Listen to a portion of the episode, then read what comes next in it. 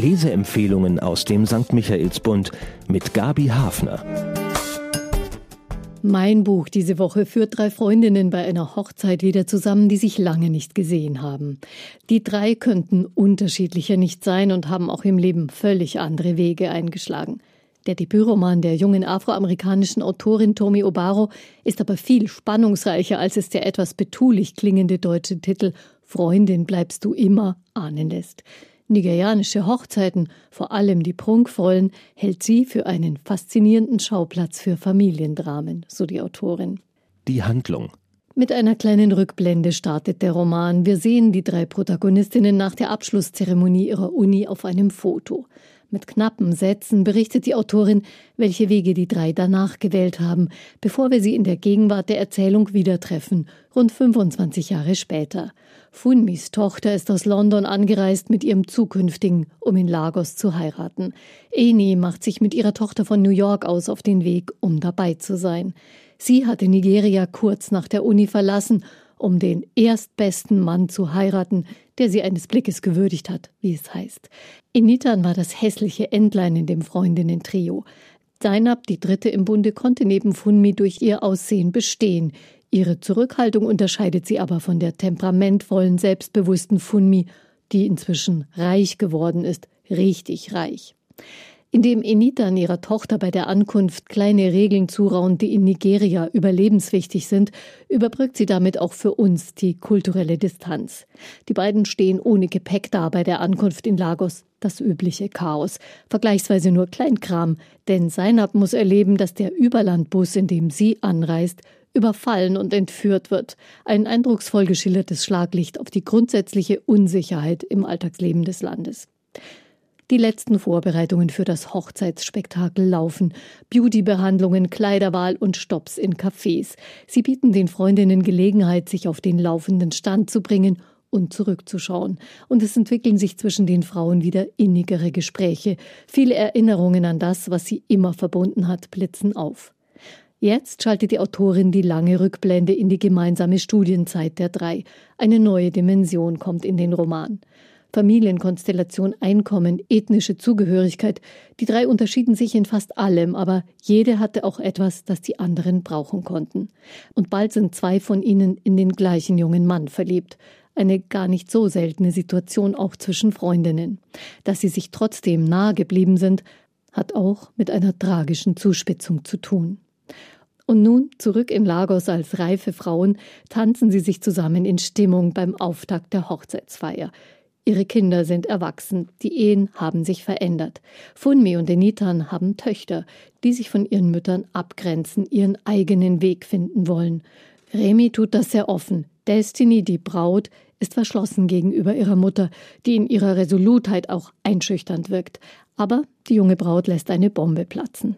Die Autorin Tomi Obaro arbeitet als Kulturredakteurin bei BuzzFeed News, einem der beliebtesten Internetmedienportale im englischsprachigen Raum. Sie lebt in Brooklyn und viel mehr gibt sie nicht über sich preis. Offensichtlich ist, dass sie ihren Romanschauplatz Nigeria gut kennt und auch die kulturelle Gemengelage, in der noch relativ frisch in die USA ausgewanderte Afrikaner leben. Freundin bleibst du immer ist ihr Debütroman.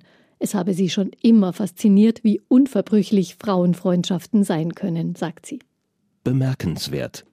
Für mich brachte der Leseausflug nach Nigeria viele neue Facetten in meine zugegebenermaßen angelesene Vorstellung davon, wie Leben in Afrika aussehen kann.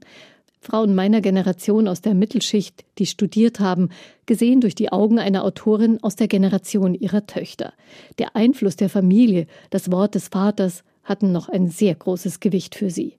Wach und kritisch blickt die Autorin auf das Thema Frauen und ihre Körper, das Aussehen und sein Einfluss auf Selbstbild und Selbstbewusstsein. Wozu verhilft Schönheit und was verhindert sie?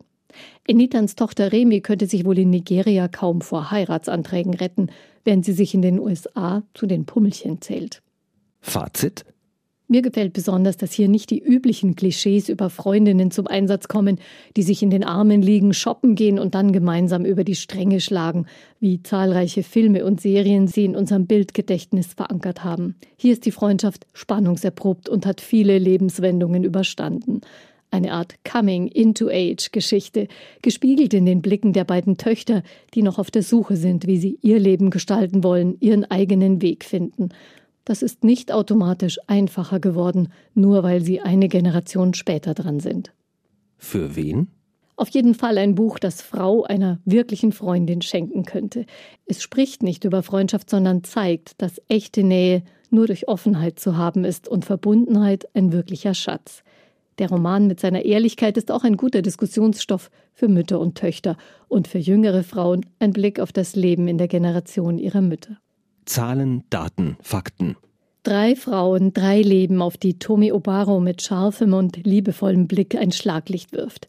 Was hat das Leben aus ihnen gemacht? Wie können ihre Töchter dahin kommen, dass sie die richtigen Entscheidungen für sich treffen, auch gegen Widerstände? Fragen, die vor dem besonderen kulturellen Hintergrund des Schauplatzes schärfer hervortreten. Freundin bleibst du immer von Tomi Obaro ist bei Hansa Blau erschienen. Der Roman hat 320 Seiten und kostet 24 Euro zu bekommen in der Buchhandlung Michaelsbund und online auf michaelsbund.de. Ein Buch, ein Podcast aus dem katholischen Medienhaus St. Michaelsbund, produziert vom Münchner Kirchenradio. Well, who do you think is your favorite princess? You, yeah. Oh. Ich bin Miriam Davidwandi und das ist Not Your Princess. In fünf Doppelfolgen sprechen wir über fünf bemerkenswerte Frauen. Wir erzählen von den entscheidenden Momenten im Leben dieser Frauen und darüber, ob und wie sie es geschafft haben, die Deutungshoheit über ihre Geschichte zurückzuerobern. I wouldn't be Serena if there wasn't Venus. Not Your Princess. Neue Folgen jeden Mittwoch exklusiv in der Podcast-App Podimo. Die könnt ihr 30 Tage lang kostenlos testen unter go.podimo.com slash princess. Hi, ich bin Parshad. Und ich bin Marc Augustat. In unserem Podcast Phänomenal Paranormal gehen Marc und ich den unerklärlichsten Dingen auf den Grund. Es geht um Poltergeister, verfluchte Hotels, komische Puppen. Schlafparalysen und vieles mehr. Und wenn Marc und ich mal nicht weiter wissen, dann machen wir eine Sache sehr, sehr gut. Und zwar ist es, Witze zu reißen über Geister. Und wir holen uns Expertinnen und Augenzeuginnen rein, die uns die Fälle aus den verschiedenen Perspektiven beleuchten. Jeden Freitag bei Podimo und überall, wo es Podcasts gibt. Hört doch mal rein, wir würden uns freuen.